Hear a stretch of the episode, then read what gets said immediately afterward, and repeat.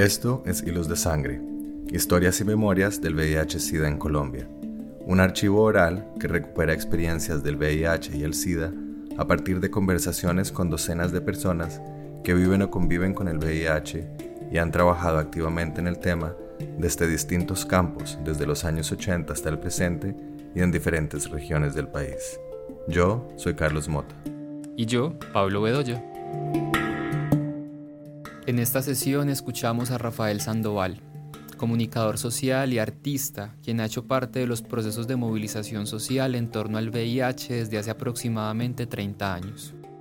En este tiempo, Rafael participó de los que eran los primeros grupos de apoyo para personas viviendo con VIH en Bogotá y desde allí se vinculó a distintas organizaciones.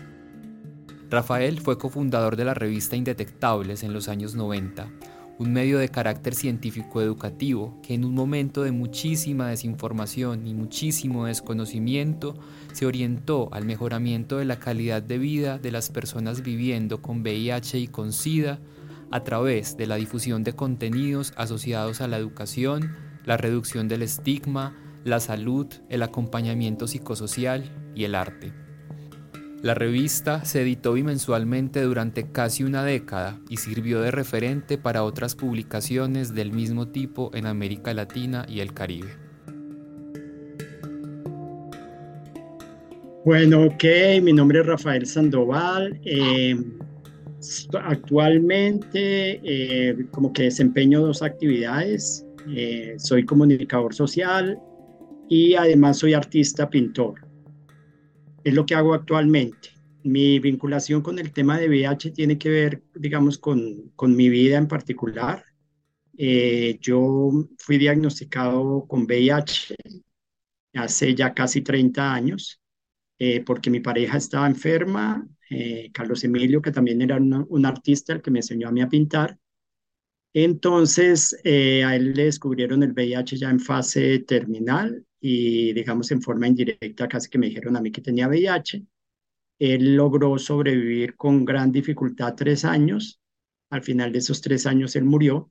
Y desde que yo supe que tenía VIH, las dificultades en esa época para quienes vivíamos con VIH eran muy grandes porque no había una atención médica adecuada y había mucha discriminación, tanto en la parte médica, laboral, familiar, un escándalo a nivel mundial y entonces recibíamos mucha discriminación y persecución. Entonces, mientras nuestra vida con mi amigo antes era encerrados y pintando casi que las 24 horas y viviendo, digamos, esa vida de arte, de bohemia y muy, muy enamorados, pues nos cambió la vida del cielo a la tierra. Entonces, eso me llevó a mí, eh, digamos, como por una defensa personal, a empezar a investigar sobre el tema de VIH a ver qué se podía hacer al respecto. Y eso me fue involucrando en el tema del activismo de, de VIH, de derechos, aprendiendo de salud. Y en fin, esa fue, digamos, como mi vinculación.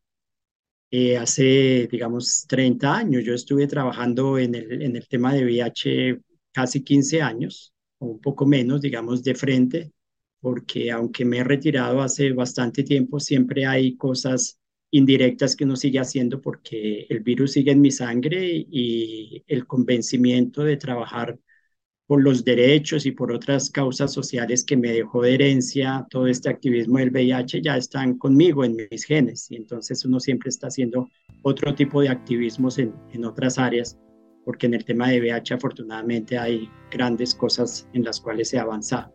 Eso es como un resumen de, de los inicios y por qué, estoy, por qué estuve en ese tema.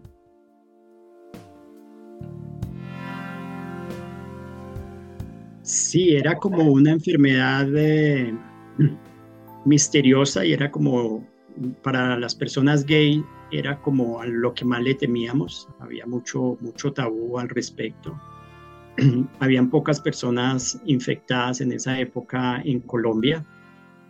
Eh, casi que nosotros fuimos de los primeros, digamos, o de los primeros que, que se supo, porque pues seguramente murieron otras personas, pero no se sabía que era de VIH.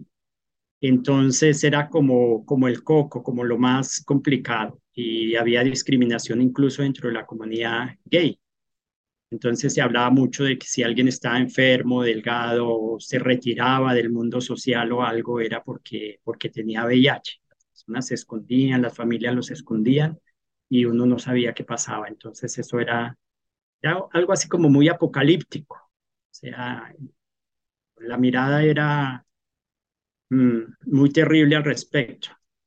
Cuando a nosotros nos dijeron en particular, eso fue como, como una bomba. O sea, nosotros pensamos que ya nos quedaban apenas unos, unos días de vida y era todo el tema de a quién le decimos, a quién no, ocultar, eh, decir otras cosas, en fin, era, eran momentos muy, muy difíciles realmente, en todo sentido.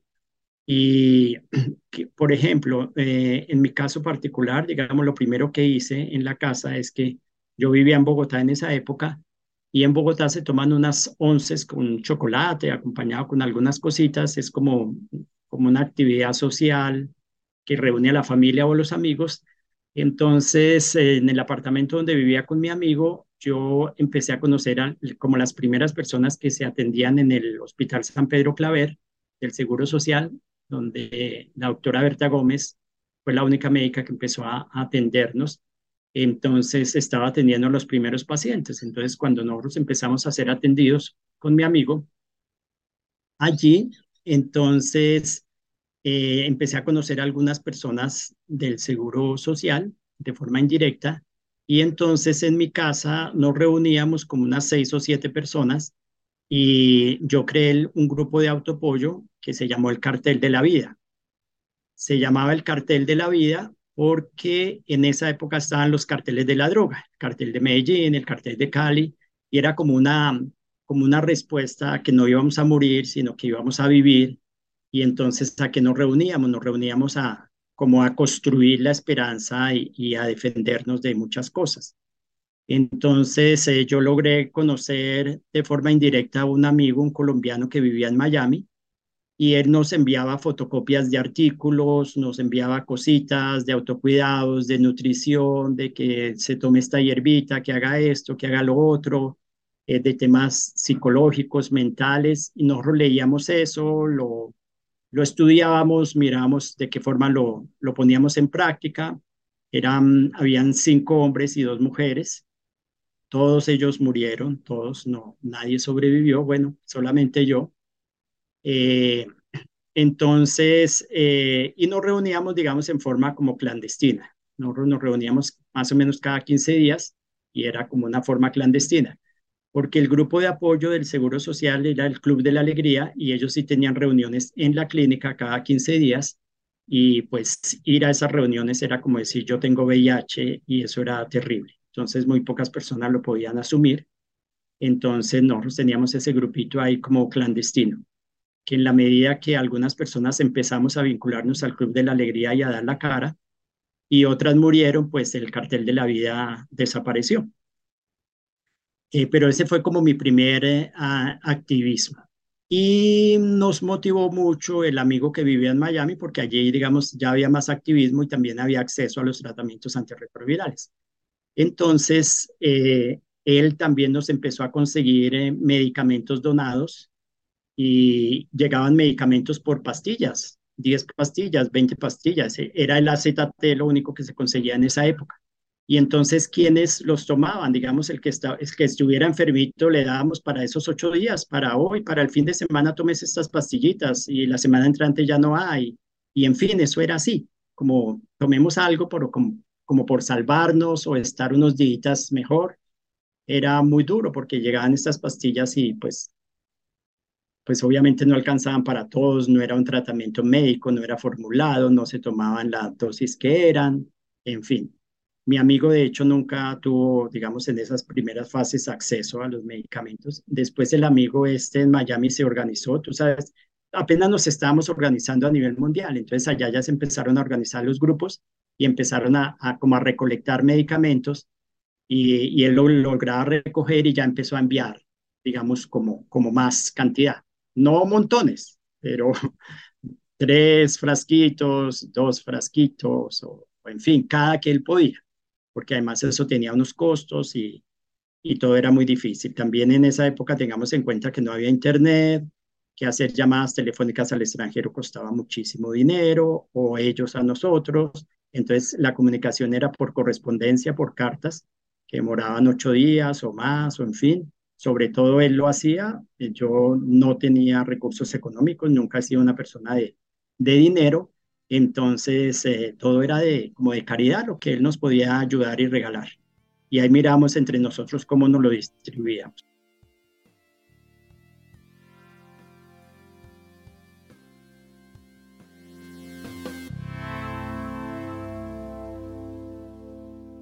Eh, yo empecé a vincularme con el Club de la Alegría en el año 93, eso sí, eh, lo recuerdo, como, como un asistente más.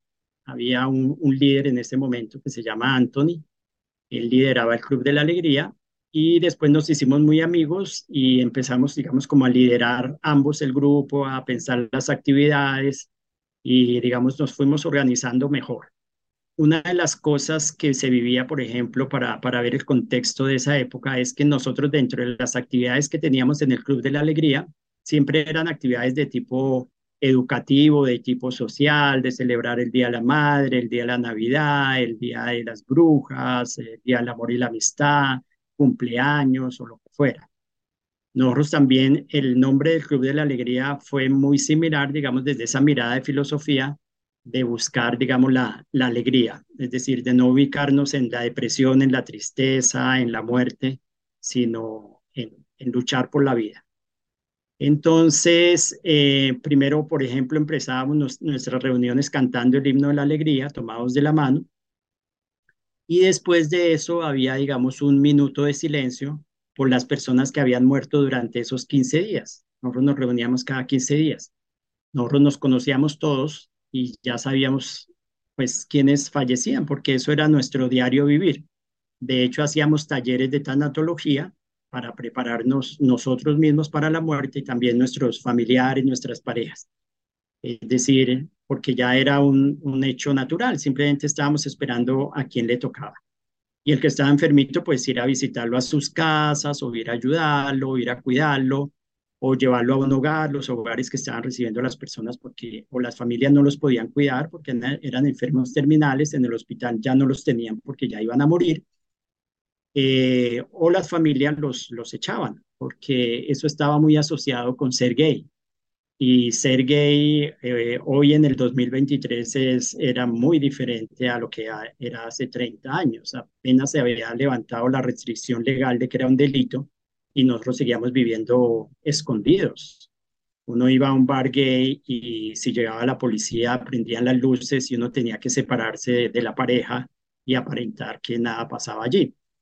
Entonces, claro, en ese contexto eh, las familias decían, tiene sida es porque es marica y ser marica es como lo más terrible. Entonces eran como dos, dos estigmas muy fuertes, ¿no?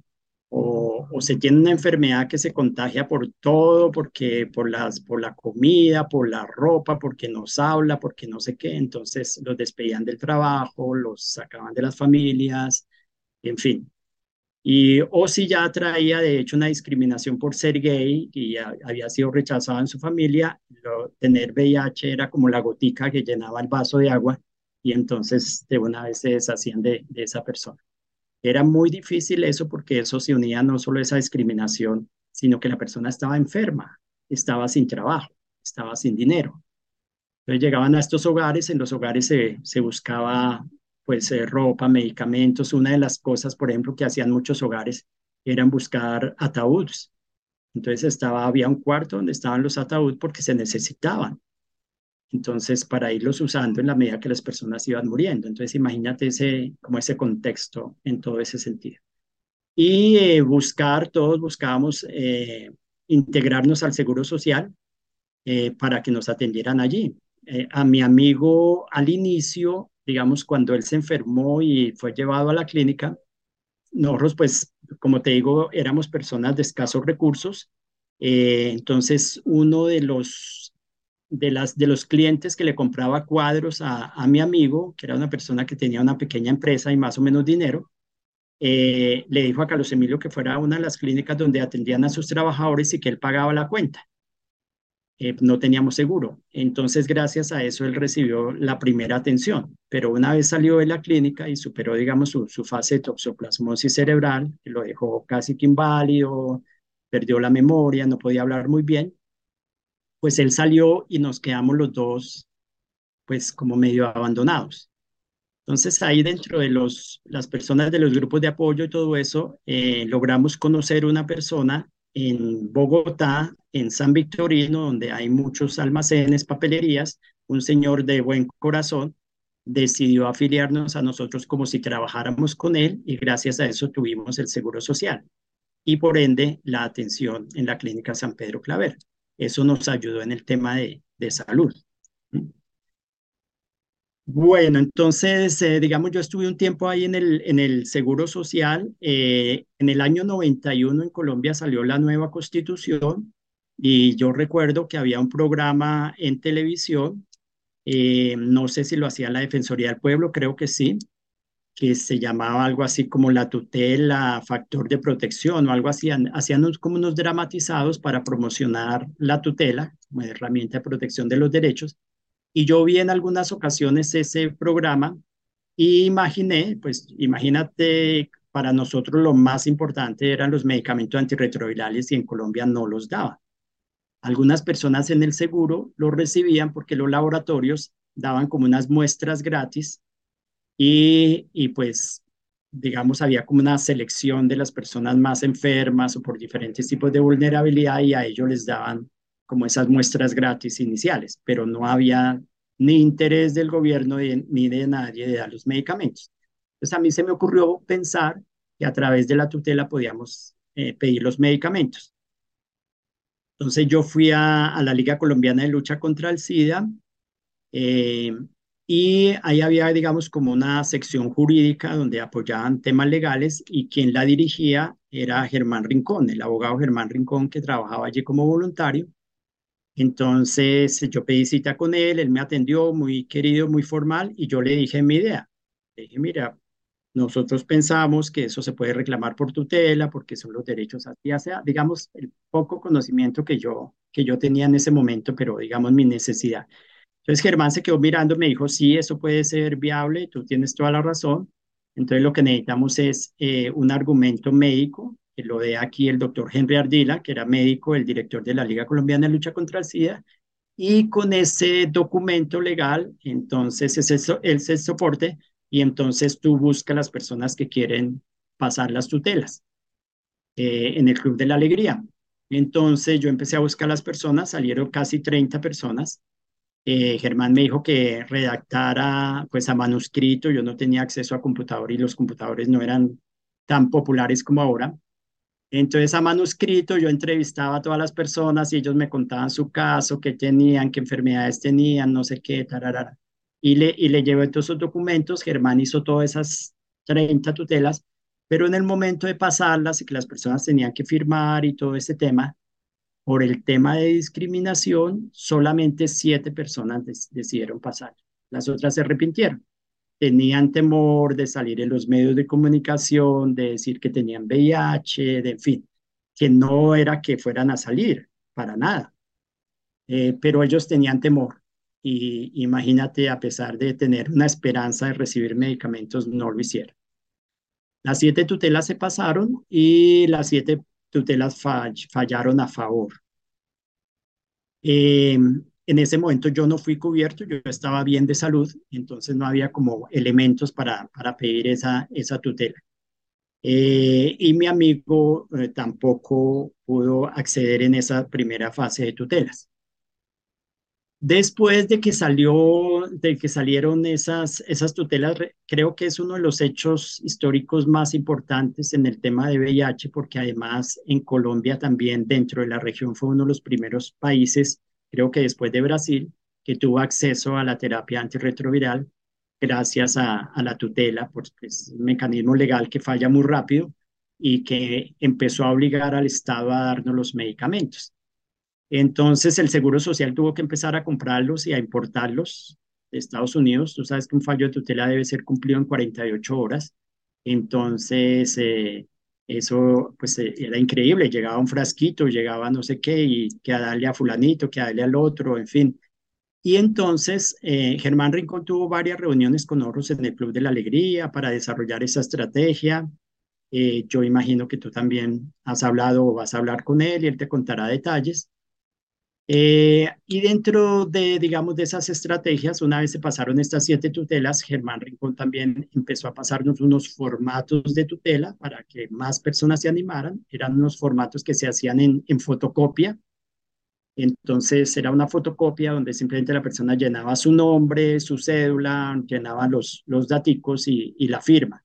Y el formato decía qué derechos se vulneraban y todo eso. Entonces nosotros en el Club de la Alegría cada 15 días llevábamos esos formaticos fotocopiados para quienes quisieran pasar tutela y se volvió una constante de estar animando a la gente pasando tutelas, porque el que pasaba tutela fallaba a su favor, empezaba a tomar tratamientos, se empezaba a mejorar, eso era revivir, y entonces pues todo el mundo empezó a, a motivarse y se dieron cuenta que no eran discriminados, muchos como desarrollaron un lazo afectivo tan fuerte con la doctora Berta Gómez, porque era muy querida, no solo era una médica, sino era una persona muy sensible eh, humanamente y era no solamente interesada, digamos, en nuestro cuerpo desde la parte médica, sino en todo nuestro contexto social, familiar, en fin, es un ser humano grandioso.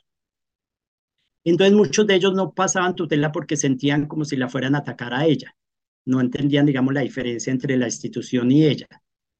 Eh, pero bueno, al final ya muchos se animaron y eso empezó a transformar el tema del VIH-Sida en Colombia. En los países vecinos no había acceso a tutela, no había acceso a medicamentos porque muchos de ellos no tienen un mecanismo legal tan, tan rápido y los gobiernos no tenían interés en conseguir medicamentos pues para maricas, porque en ese momento se veía así. Entonces como que mejor que nos muriéramos, porque era que se unían varias discriminaciones, ¿ves? Eh, y eso fue una constante, realmente ese fue el inicio, pero nosotros durante todo el tiempo que yo estuve trabajando en el tema de VIH siempre estábamos pasando tutelas. Eh, eh, esos tutelas fueron por los primeros medicamentos. En el año 96 salieron otros que era como el cóctel, la combinación de los medicamentos que eran más efectivos porque los primeros desarrollaban resistencia y las personas nuevamente el virus tomaba ventaja y lo llevaba a SIDA y a la muerte. Cuando llegaron los inhibidores de proteasa, empezaron, digamos, la combinación de medicamentos y eso es lo que finalmente nos tiene vivos a las personas viviendo con VIH como tratamiento efectivo. Es para el año 96, más o menos, si no me equivoco, volvimos a pasar otro grupo de, tutelas por los nuevos medicamentos y nos empezaron a dar los nuevos medicamentos. Por examen es lo mismo. Había un examen que se llamaba carga viral que mide, que mide la cantidad de virus que hay en la sangre por ser costoso tampoco no lo querían dar, entonces también fue un montón de tutelas por ese tema. Eh, por afiliar al sistema de salud, por afiliar a la pareja gay, por, bueno, eso surgieron miles de opciones de tutela. Entonces nosotros en el Club de la Alegría siempre estábamos pasando esos formatos. Después cuando eh, creamos la revista y empezamos a trabajar con otras organizaciones que más adelante te contaré, en los talleres educativos que hacíamos en varias ciudades del país, llevábamos disquetes, que es algo parecido a las memorias USB de ahora, donde se grababa el formato de la, de la tutela y entregábamos en los talleres ese, ese, ese disquete a cada una de las personas para que llenara y en los grupos de apoyo de las diferentes ciudades enseñábamos a los líderes a cómo apoyar a la gente de tutelas. En la revista Indetectable, cuando se empezó a publicar, también iban los formatos de tutela y fue una constante. Ha sido una constante de lucha eh, con el Estado para, para acceder a eso. Siempre se estaban haciendo acciones legales para, para mejorar eh, los derechos y, el acceso a la salud y otros asuntos.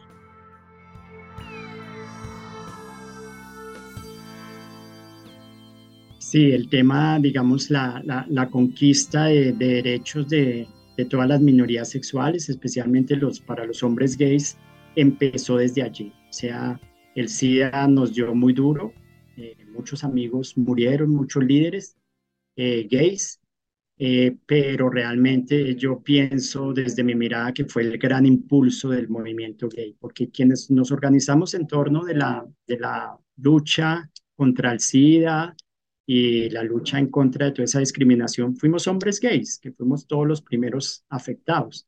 Entonces nos unimos y ahí entendimos que a través de la unión podíamos empezar a, ganar eh, derechos y, digamos, una, una ciudadanía, ser alguien dentro de la sociedad. Empezamos a entender y a reflexionar que teníamos derechos, que no teníamos por qué estar ocultos, que esto no era un delito, que esto no era vergonzoso, eh, que era simplemente algo diverso, que era otra expresión de amor eh, muy válida, etc. Entonces se empezaron a organizar también todos los, los grupos gay de activismo. Entonces, por ejemplo, las primeras marchas gays que se hicieron en Colombia, en Bogotá, era muy curioso porque eh, creo que en gran parte los que marchábamos éramos grupos de autoapoyo que trabajamos en el tema de VIH, pero obviamente también con una gran mayoría de personas gays. Entonces empezamos como a unirnos y, esos temas siempre estuvieron, digamos, digamos, unidos. Entonces, claro, eran nuestras necesidades. Resulta que cuando las personas morían por VIH, las parejas, moría algún integrante. Por ejemplo, lo que me pasó a mí, cuando mi pareja murió, eh, pues digamos que como que la lógica era que la pensión le correspondía a los papás. Entonces, pues fue el papá el que, el que tomó esa pensión. Y a mí me pareció lo más normal, incluso yo se la ayudé a diligenciar y todo eso para que él la obtuviera y él, la, y él se benefició de ella como 10 años o más hasta su momento de, de la muerte. Nunca, ni siquiera yo pensé que eso me correspondía a mí, que fui su pareja durante 11 años, porque nosotros no teníamos dentro de nuestro interior que tuviéramos derechos. No fue así. Eso lo empezó a evidenciar fue Germán Rincón, porque la gente llegaba allá, porque las personas quedaban sin nada. Llegaba la familia, cuando la persona se enfermaba, llegaba la familia a llevarse los bienes, a sacar la pareja, estaban viviendo juntos, a sacarlo de la casa con su maletica de ropa, cuando los bienes los habían construido como cualquier pareja entre ambos. Lo sacaban, lo despedían de la casa, a veces ni siquiera lo dejaban visitar, muchos de ellos no pudieron desafortunadamente ni cuidarlo ni verlo morir y no es un poco, no, es, no fueron casos aislados, fueron muchos. Entonces esas personas empezaron a acudir a Germán Rincón especialmente y entonces él empezó a hacer las tutelas para, para buscar el, derecho de, de, la pensión, eh, las herencias y ahí fue, digamos, como, como fuimos evolucionando, digamos, en, en, ese tema. Fue en esa unión. Eh, Germán Rincón empezó a vincularse a las marchas gay, que él la, lideró durante muchos años, pero el primero se vinculó con el tema de SIDA. De las primeras acciones que hizo fue trabajar en la Liga Colombiana de Lucha contra el SIDA y, y el gran logro histórico del país fue de él a través de la consecución de los tratamientos antirretrovirales en Colombia.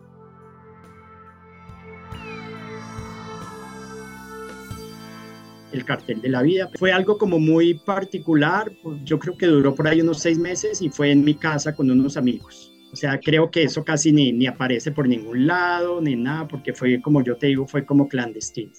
Y las personas fallecieron. Quizás algunas personas que sobrevivan de esa época van a recordar el cartel de la vida, pero va a ser muy poco. A través del cartel de la vida yo conocí al, Club de la Alegría y a su coordinador en esa época que se llamaba Anthony, nos volvimos muy amigos y yo empecé a trabajar en el Club de la Alegría en compañía de él, dirigiendo muchas de las actividades. Cuando él murió, yo estuve dirigiendo el Club de la Alegría durante un año. En el Club de la Alegría hacíamos un, boletín que consistía en que hacíamos fotocopias de los artículos que me llegaban a mí de Estados Unidos o de otras cosas incluso las fotocopias de las tutelas, era algo eh, impreso y fotocopiado y cosido con gancho, dos, tres hojitas. Con el tiempo eso se volvió un boletín ya mejor impreso de unas dos o tres hojitas y nosotros tuvimos en el Club de la Alegría esa publicación creo que uno o casi dos años. Después yo estuve en fase de, yo me retiré del Club de la Alegría, de la, del liderazgo, lo tomó otra persona, yo empecé a enfermarme mucho, estuve, después de que murió mi amigo, casi al año siguiente, eh, yo estuve en fase de SIDA, eh, tuve otra pareja recién que murió mi amigo, como al mes yo ya mm, tenía otra pareja que conocí en el Club de la Alegría, que es Mauricio Sarmiento, y lo nombro porque él hace parte también de la, de la historia del VIH, es uno de los grandes líderes acá de Colombia del tema, y él en ese momento trabajaba con una fundación, un hogar para personas viviendo con VIH, él ayudaba a conseguir mercados ayudaba a cambiar a esas personas. Él fue el que consiguió, por ejemplo, para esa fundación en particular, el vínculo con una funeraria que les donaba los ataúdes a esa fundación y, digamos, los gastos del funeral para la persona. Él ha sido muy gestionador de recursos y muy líder. Y entonces, en una reunión del Club de la Alegría me conocí con él y, digamos, a mí me atrajo mucho, digamos, su liderazgo. Y quise ser amigo de él y entonces ahí empezamos a ser amigos y realmente ahí, ahí surgió como el amor. Entonces, eh, es curioso, pero nosotros, digamos, las personas viendo con VIH en ese momento, empezamos, digamos, a absorber la vida a grandes tragos, sabiendo que íbamos a morir en cualquier momento. Entonces, mi amigo murió y al mes yo ya estaba viviendo con, con Mauricio. Es decir, yo sabía que no podía guardar un duelo, sino que si yo tenía la oportunidad de volver a amar y tener una pareja, había que hacerlo ya porque nos íbamos a morir. No había tiempo.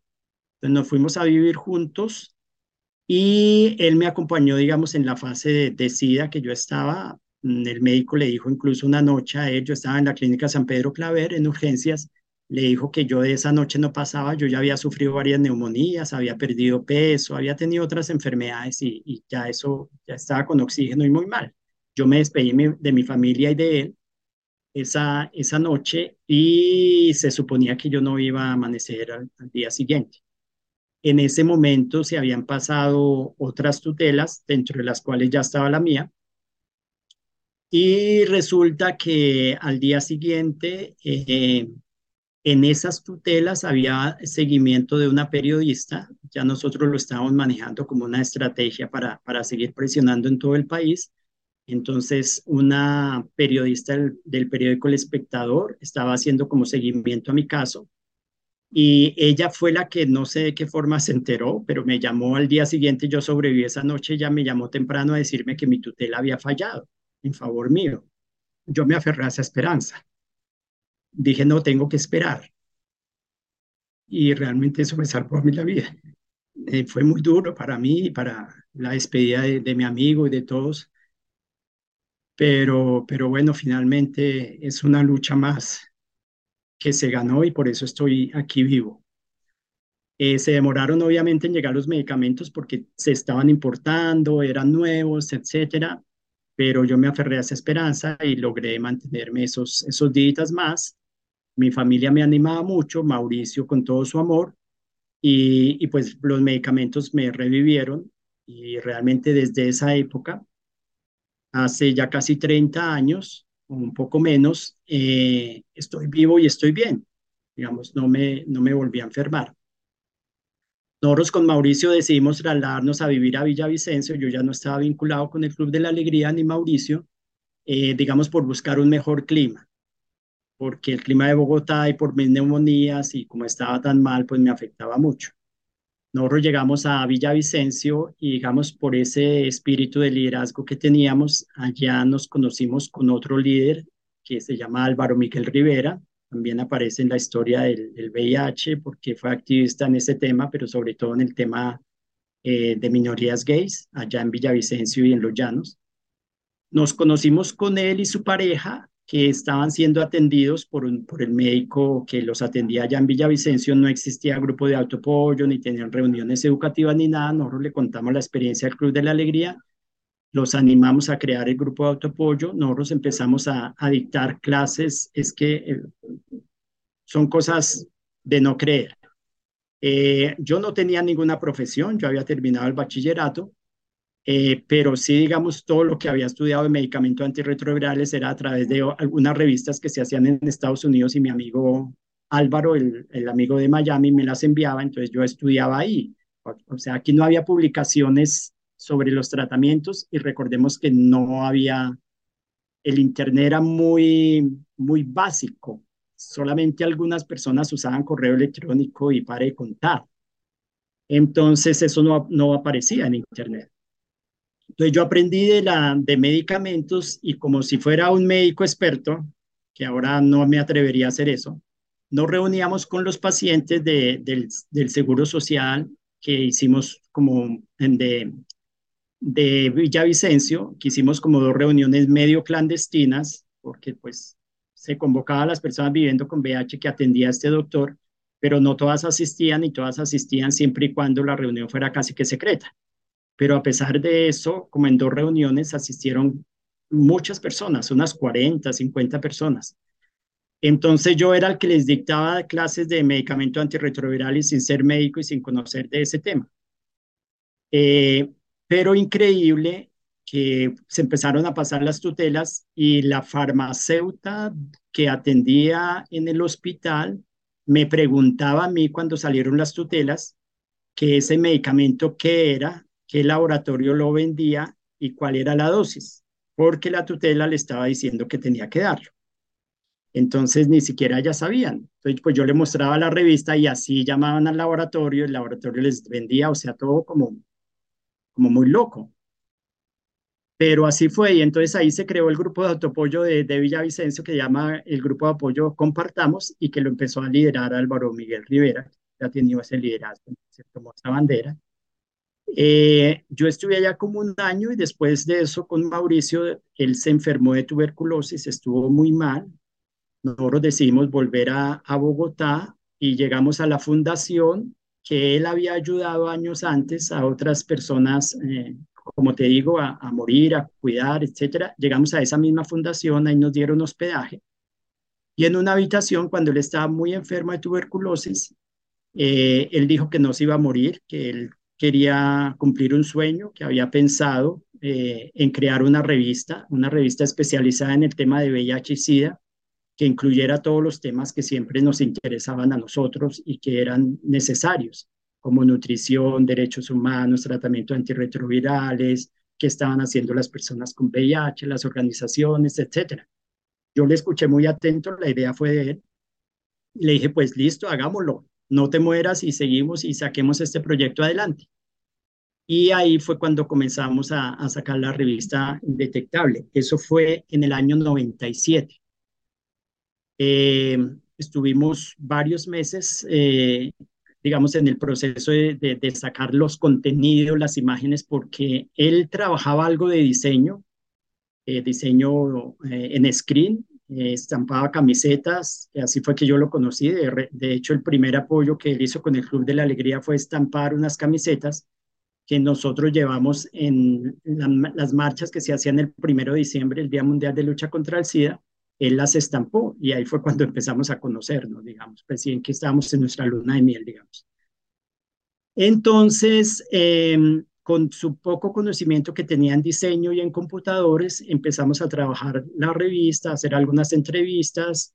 Eh, nosotros nos conocimos con Manuel Velandia, y Manuel Velandia eh, nos sugirió que los contenidos que sacáramos en la revista deberían ser, digamos, como consensuados con los grupos de autoapoyo que existían en ese momento en el país, que eran como siete o ocho, que les preguntáramos, que les hiciéramos una encuesta, qué temas querían que se incluyeran, etcétera. Entonces nosotros hicimos esa encuesta y con base en las respuestas que ellos dieron, decidimos crear como las secciones de la revista y no teníamos computador. Entonces Mauricio pedía el computador prestado de una amiga que era diseñadora en el centro. A veces el computador de Manuel Velandia no lo prestaban.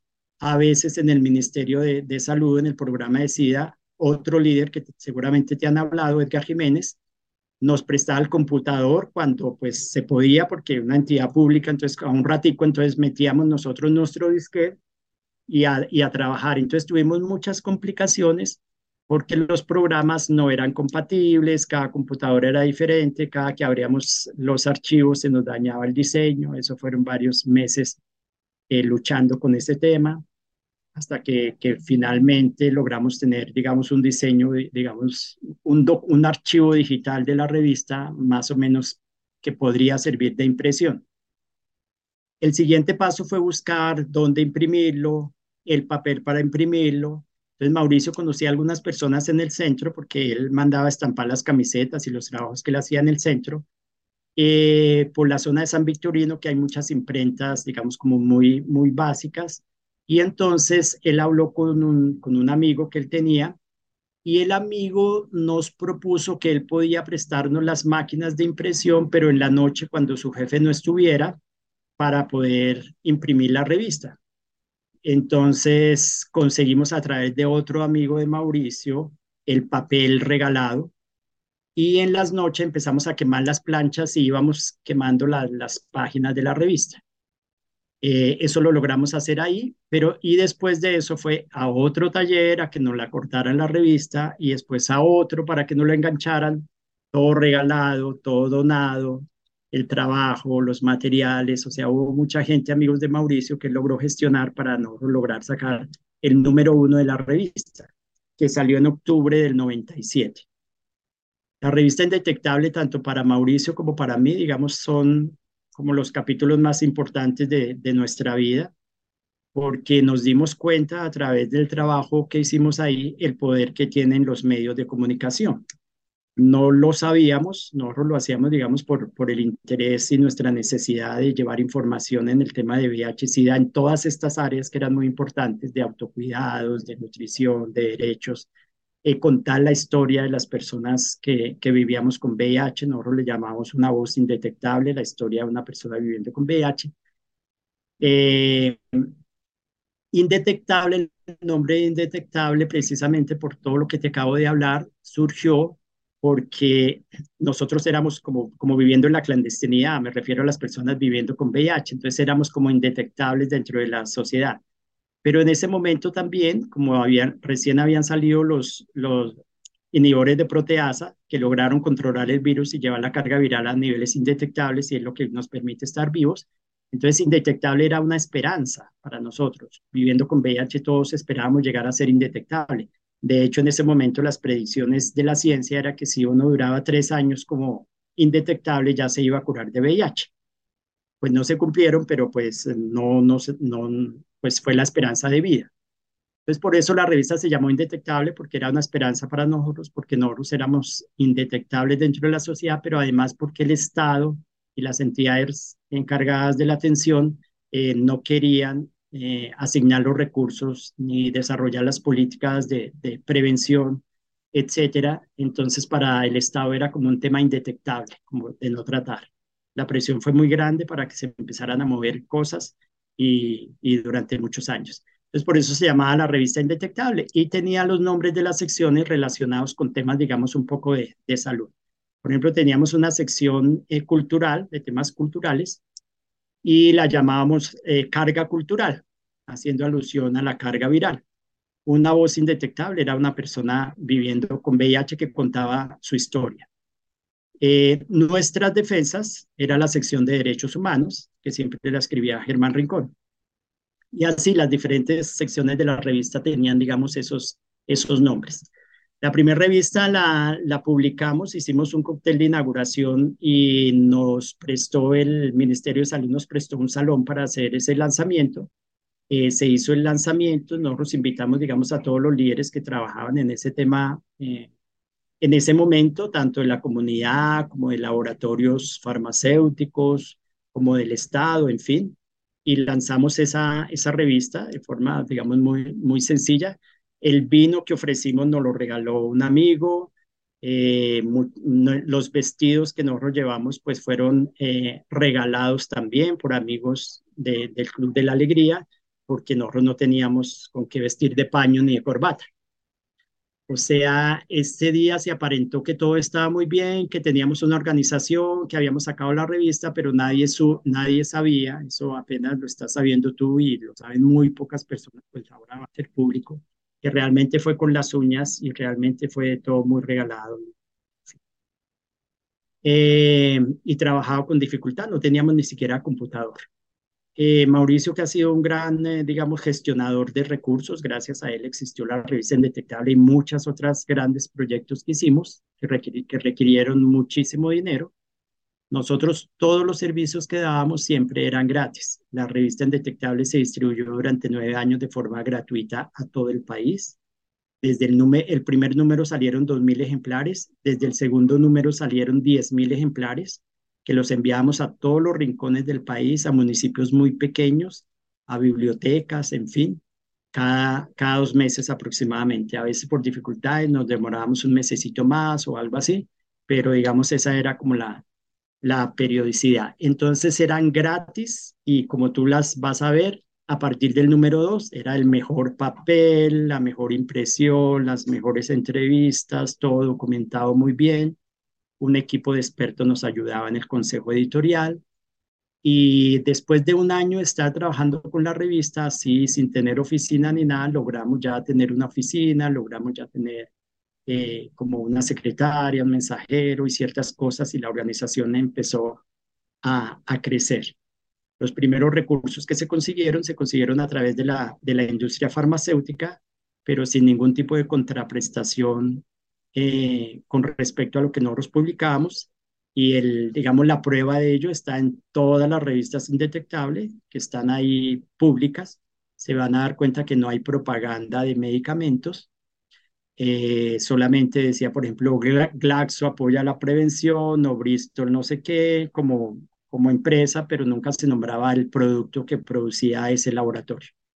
Los cinco laboratorios que estaban produciendo medicamentos en ese momento, los cinco nos, nos apoyaron con pauta publicitaria, como se mueve en cualquier medio, pero nunca hubo una contraprestación. De hecho, podrán ver que en algunos números hay crítica hacia algunas cosas de las multinacionales.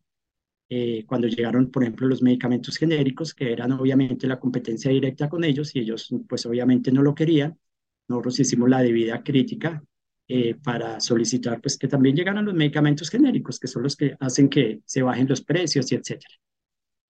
Pero digamos fueron los primeros que, que empezaron a, a, dar recursos. Después algunas secretarías de salud departamentales que querían tener más ejemplares de la revista porque no les alcanzaban. Entonces nos pedían más ejemplares y a través de eso recibíamos otros recursos y en fin, siempre fue otras entidades las que dieron los recursos para que las personas recibieran el servicio gratis. Eh, porque nosotros empezamos a hacer la revista y después empezamos a hacer talleres educativos, íbamos a las diferentes ciudades a enseñarle a la gente sobre cómo tomarse sus tratamientos, sobre derechos humanos, sobre nutrición, sobre crecimiento personal. Nosotros con el tiempo nos, eh, nos unimos a otras dos organizaciones, que fueron la organización, otra ONG que se llama Seminarios Alcanza tu Armonía, que la dirige Armando Matiz, eh, un odontólogo y que trabajaba el tema de crecimiento personal. Eh, fue además como uno de los, creo que te lo habrán nombrado, fue uno de los primeros líderes de la red colombiana de grupos de autopollo, que fue como el antecedente de la red colombiana de personas viviendo con VIH. Él en uno de esos seminarios de crecimiento personal eh, permitió que se creara esa red eh, de grupos de autopollo, pero bueno, eso tiene un antecedente que también tiene que ver, digamos, un poco conmigo.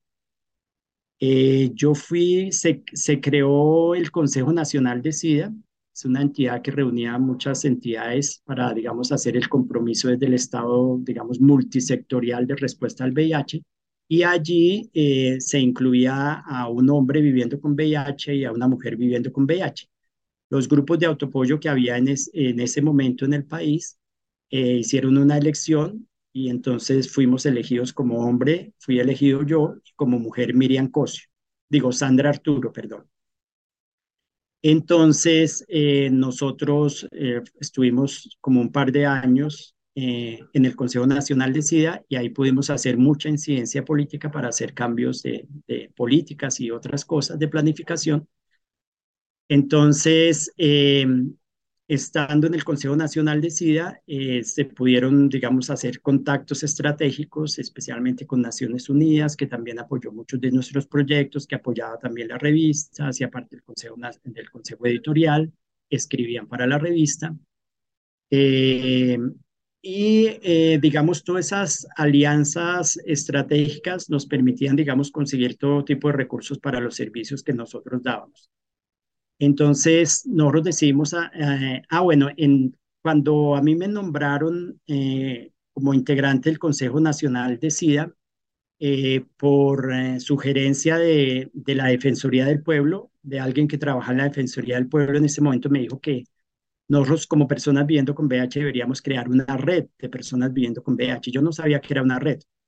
Entonces él me explicó de que se trataba de una red, la importancia y todo eso. Entonces ahí fue cuando yo, digamos, sabiendo que Armando Matiz, el seminario de crecimiento personal que él desarrolló en Bogotá, trajo a todos los líderes eh, de los grupos de autopollo y otros de Colombia en ese momento, yo le pedí un espacio a él al final de ese seminario, que fue de dos o tres días, para que nos diera un espacio de reunirnos, los grupos de autopollo, y crear lo que se llamó en ese momento la Red Colombiana de Grupos de Autopollo, RECOGAP.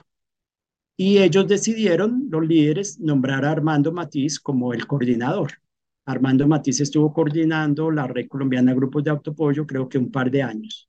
Bueno, será un paréntesis sobre la Red Colombiana de Personas Viviendo con VIH, que también obviamente tiene su, gran importancia en, la historia del VIH en el país. Entonces, digamos, nosotros tuvimos una vinculación muy grande con Armando Matiz y con Germán Rincón, una alianza de amigos especialmente, eh, pero también estratégica de respuesta a toda la problemática de VIH. Entonces, nosotros creamos una organización, nos unimos y creamos una organización que se llamaba Líderes en Acción, que era Líderes en Acción, una organización que unía la revista Indetectable, nuestra ONG que se llama Fundación en Acción, que una de sus actividades principales era producir la revista Indetectable. Seminarios Alcanza tu Armonía, que era la, la organización de Armando Matiz, y la oficina de Germán Rico, la oficina de abogados. Entonces nosotros empezamos a desarrollar trabajo educativo. Entonces íbamos a diferentes ciudades y siempre teníamos, digamos, el componente educativo de tratamientos antirretrovirales que lo manejaba la revista Indetectable, de crecimiento personal, de empoderamiento, de liderazgo, de todos estos temas, que lo hacía Seminarios Alcanza tu Armonía, y todo el tema de derechos humanos, que era muy importante, que lo hacía la, Germán Rincón. Con eso viajamos por todo Colombia, por las eh, ciudades más importantes durante algunos años y eso logró hacer muchísima incidencia. Nosotros ayudamos a crear grupos de apoyo, ayudamos a crear ONGs, eh, dejábamos todos los formatos de tutela, la revista, de si nosotros llegábamos a hacer un taller que era generalmente de un día y, era, aparte del taller, hacer mucho activismo en ese tema.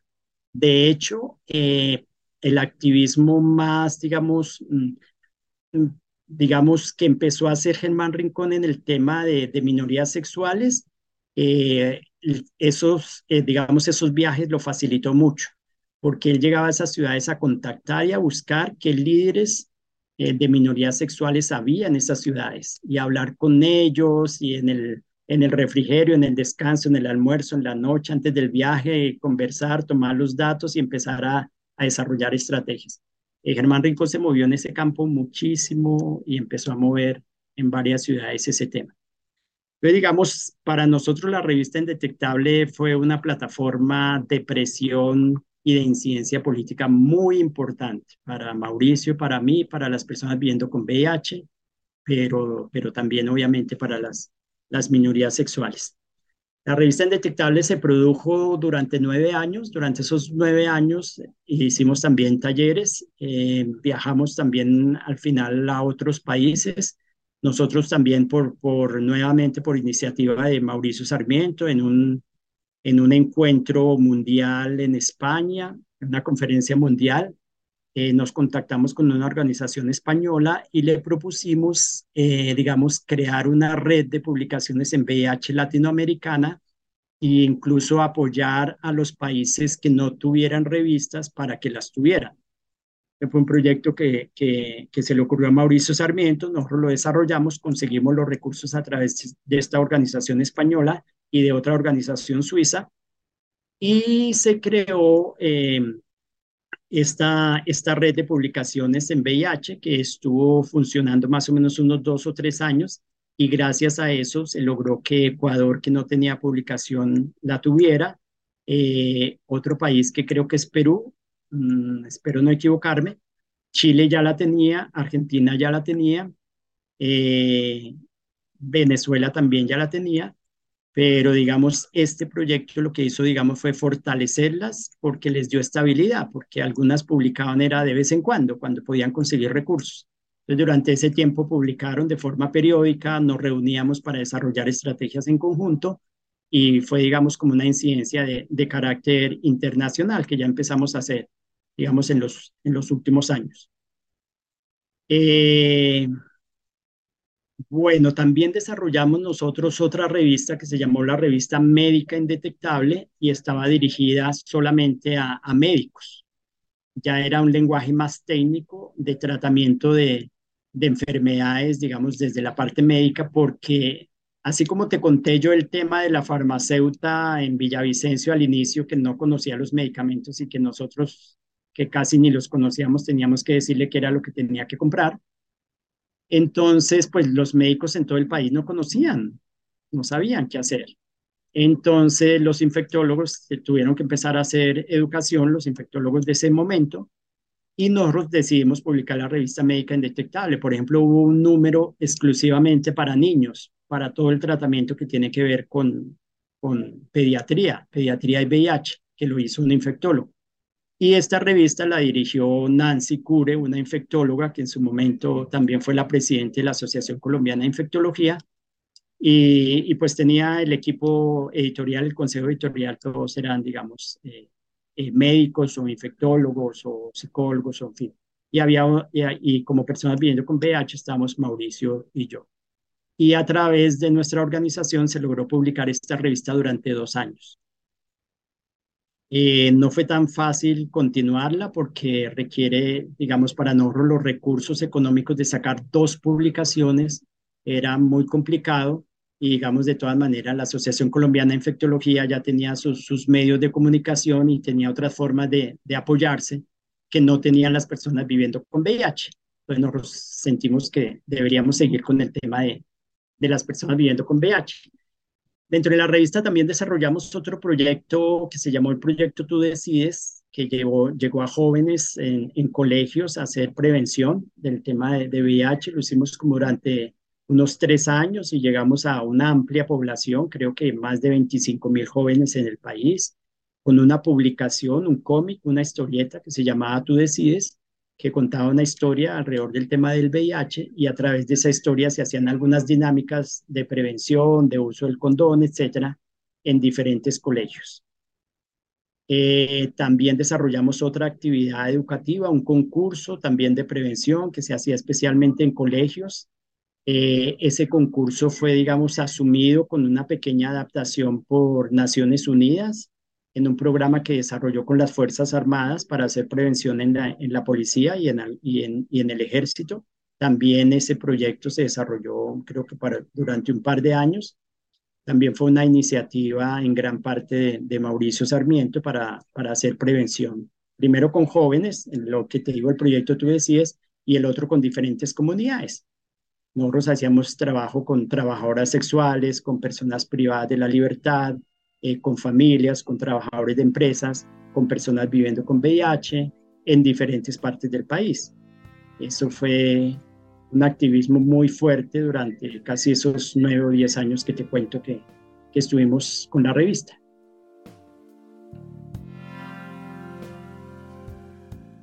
Bueno, el, impacto y realmente creo que lo que nosotros nos motivaba de, forma permanente, digamos, nuestro corazón y nuestras vidas, nuestro proyecto de vida con Mauricio, es que siempre que llegábamos a las diferentes ciudades, en estos talleres o cuando nos conocíamos con alguien, eh, muchas personas nos, nos agradecían estar vivos gracias a las acciones que nosotros hacíamos. Y eso siempre fue muy, muy fuerte para nosotros y muy conmovedor.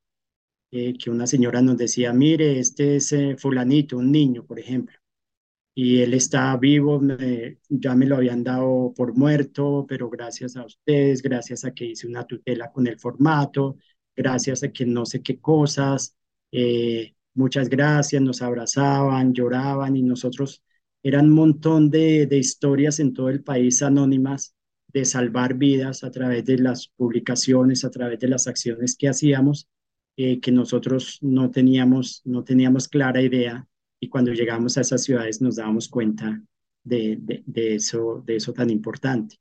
Entonces, salvar vidas, permitirle a las personas tener esperanza, proyectos de vida, sentirse, digamos, el tema del empoderamiento que hacíamos en los talleres que manejaba Armando Matiz era muy importante, porque la autoestima de las personas por ser gays o por tener VIH era en el piso, las personas no reclamaban sus derechos, muchas veces teniendo la tutela, el formato y todo eso, eh, como que sentían que se sentían culpables, avergonzadas y como que sentían que merecían la enfermedad y la muerte. Entonces sacarlas de ese proceso no era tan fácil. Entonces, cuando lograban salir y colocar su tutela o empezar a, a, pelear por sus derechos y empezar a sentirse que sí valían, que sí recibían las cosas y empezar a trabajar o a estudiar eh, y con el tiempo conocerse con nosotros y decirnos, mire, nuestra vida se transformó por esto, hice tal cosa, mi familia, mis hijos, no sé qué. Eh, eso fue una motivación permanente de vida, o sea, nosotros nos sentíamos que estábamos revolucionando y cambiando vidas de forma permanente. Entonces, ese era nuestro aliciente. Nosotros trabajábamos casi 24 horas al día, los 365 días al año. Nosotros siempre estábamos viajando sábados, domingos, festivos y de hecho, Pablo, eh, finalmente eso fue lo que, lo que, digamos, nos agotó, nos agotó mentalmente y físicamente ese ritmo de trabajo tan frenético que estábamos llevando, proyectos nacionales e internacionales. Y con el tiempo, eh, digamos, ya se habían resuelto muchas cosas en el tema de VIH. Por ejemplo, los hogares para personas viviendo con VIH empezaron a desaparecer porque las personas ya no se enfermaban. De hecho, las personas recibían su diagnóstico y no, no se enteraban ni la familia, ni en el trabajo, ni nadie. Entonces no había problema. El tema de discriminación gay empezó a disminuir de forma bastante impresionante. Las marchas gays, que al principio éramos 30, 40 personas, después fueron miles. Mm, te decía que, digamos, ese, ese ritmo frenético que llevamos los últimos años, unido a, digamos, a una realidad que eh, se avanzó en el tema de, de, atención a las personas viviendo con VIH y sus, y sus derechos y de minorías, eh, nos hizo pensar que ya habían otros líderes, también habían más organizaciones en todo el país. La Red Colombiana de Personas Viviendo con VIH ya tenía puntos focales en muchas ciudades. Muchos líderes muy buenos empezaron a hacer trabajo en sus ciudades. Entonces, como que ya sentíamos que nosotros podíamos retirarnos y retomar otra vez nuestros proyectos de vida personal. Entonces decidimos hacer un pare y, dejamos de, sacar la revista y retomar nuestros proyectos. Eh, Mauricio decidió volver a, sus trabajos empresariales con la familia, yo decidí volver a pintar, a llevar una vida más tranquila y, nos retiramos del, mundo del activismo, pero como yo te digo, eh, hay algo que siempre está en uno y uno siempre está haciendo pequeñas cosas, pero ya no digamos en esa, en esa dimensión. Digamos, creo que en el VIH, como en muchas otras cosas de, la vida, de la sociedad actual, eh, la ciencia y la tecnología va más adelante del avance cultural y, humano. Entonces, digamos, los medicamentos nos mantienen bien físicamente, eh, pero el tema de, discriminación, por ejemplo, frente a las, a las minorías sigue existiendo, se ha mejorado, pero sigue existiendo, obviamente. Y mm, hace falta todavía muchas cosas de, avance en, derechos humanos y, y, eso se refleja, digamos, no solamente en, en, nuestra población, sino en toda la población en general. Seguimos siendo un país muy atrasado, seguimos siendo un país muy violento, donde tener derechos es casi que una, una lotería, o sea, sigue siendo un tema muy complicado ese asunto. El tema del VIH, digamos, se resuelve desde la, desde la parte médica, tomando medicamentos y, tratamientos. Eh, digamos, las nuevas generaciones, para las nuevas generaciones, el, el VIH está casi como que integrado a su vida, como que a veces se piensa que en algún momento lo voy a tener y voy a tomar unas pastillas y no hay problema. Eh, creo que no se logró eh, históricamente, digamos, eh, introducir la práctica del, uso del, del, condón. Y ahora con la, con la PrEP, pues, pues menos, porque muchas personas están eh, tomando esa opción. Entonces, creo que también, y tengo una duda, digamos, personal, eh, creo que la industria farmacéutica y la ciencia hubiese encontrado ya eh, la cura para el VIH, pero hay unos intereses eh, económicos muy fuertes de miles de millones de pesos que no les ha, permitido hacer ese avance o no lo, ha, no lo han dejado hacer. Porque esto me viene, digamos, desde la reflexión de la pandemia de COVID. cómo se avanzó tan rápido en, en una vacuna y en, un, y en tratamientos y cómo con el VIH ya tantas décadas y estamos prácticamente en lo mismo. El tema de vacunas para, para VIH eh, también ha sido una lucha de muchos años para que haya recursos eh, de investigación en ese tema y han sido muy escasos. Entonces, quienes trabajan en el tema de vacunas están trabajando con las uñas y los avances van a paso de tortuga, porque precisamente como el VIH no detuvo al mundo, como si lo hizo el COVID, entonces, pues ahí vamos avanzando a pasos de tortuga y mientras tanto, digamos, el número de clientes de la industria farmacéutica sigue aumentando. Incluso ahora toman medicamentos personas que no tienen VIH. Eh, o sea, se ganaron más clientes los que toman las medicinas por prevención de no adquirir. Entonces creo que ese es un tema que, que éticamente hay que investigar y hay que seguir trabajando porque realmente ya es tiempo de que el mundo tenga una vacuna para VIH y que tenga una cura definitiva.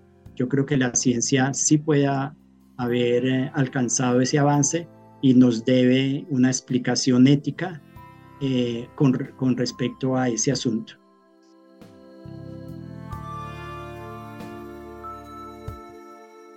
Bueno, hablando de, arte, em, digamos, desde la pintura, eh, la revista Indetectable siempre estuvo vinculada con ese tema. Si te das cuenta, todas las eh, ilustraciones de la revista, desde el número uno hasta la última, siempre eran obras de arte. Eran artistas que, éramos, que eran invitados para cada, para cada número de la revista. Fernando Botero, por ejemplo, fue uno de ellos. Eh, yo hablé con él a través de un escrito y él nos, nos permitió publicar sus obras y así diferentes artistas, ¿no? Siempre es, digamos, el vínculo con el arte mío, digamos, estaba en, en ese componente. Entonces decía que felicitar a los artistas por esta iniciativa. Eh, estaré muy atento a ir al museo a la exposición y las personas que, que escuchan o que vean esta, esta entrevista y esta, y esta historia, eh, decirles que, que, en términos generales, eh, en los momentos de mayor dificultad para los seres humanos y para la sociedad en general, es cuando desarrollamos nuestros mejores talentos, nuestros mejores valores humanos. A mí el, el VIH me logró trascender como ser humano. Yo solamente me dedicaba a pintar y, vivir como en esa pequeña eh, cajita de cristal. Cuando me enfrenté con todo el tema de VIH, me enfrenté con, la humanidad, eh, con las poblaciones vulnerables y con todo tipo de necesidades y entendí la vida en forma más amplia. También me comprometí más con la vida, luché por mi vida, ahora la amo profundamente. Creo que las dificultades siempre nos hacen mejores seres humanos y entonces siempre el cartel de la vida, el club de la alegría, eh, como nombres, eh, siguen siendo y estando en mi corazón porque vale la pena vivir y vale la pena trabajar por, por la alegría y la esperanza y por un mejor mundo para, para todas las personas.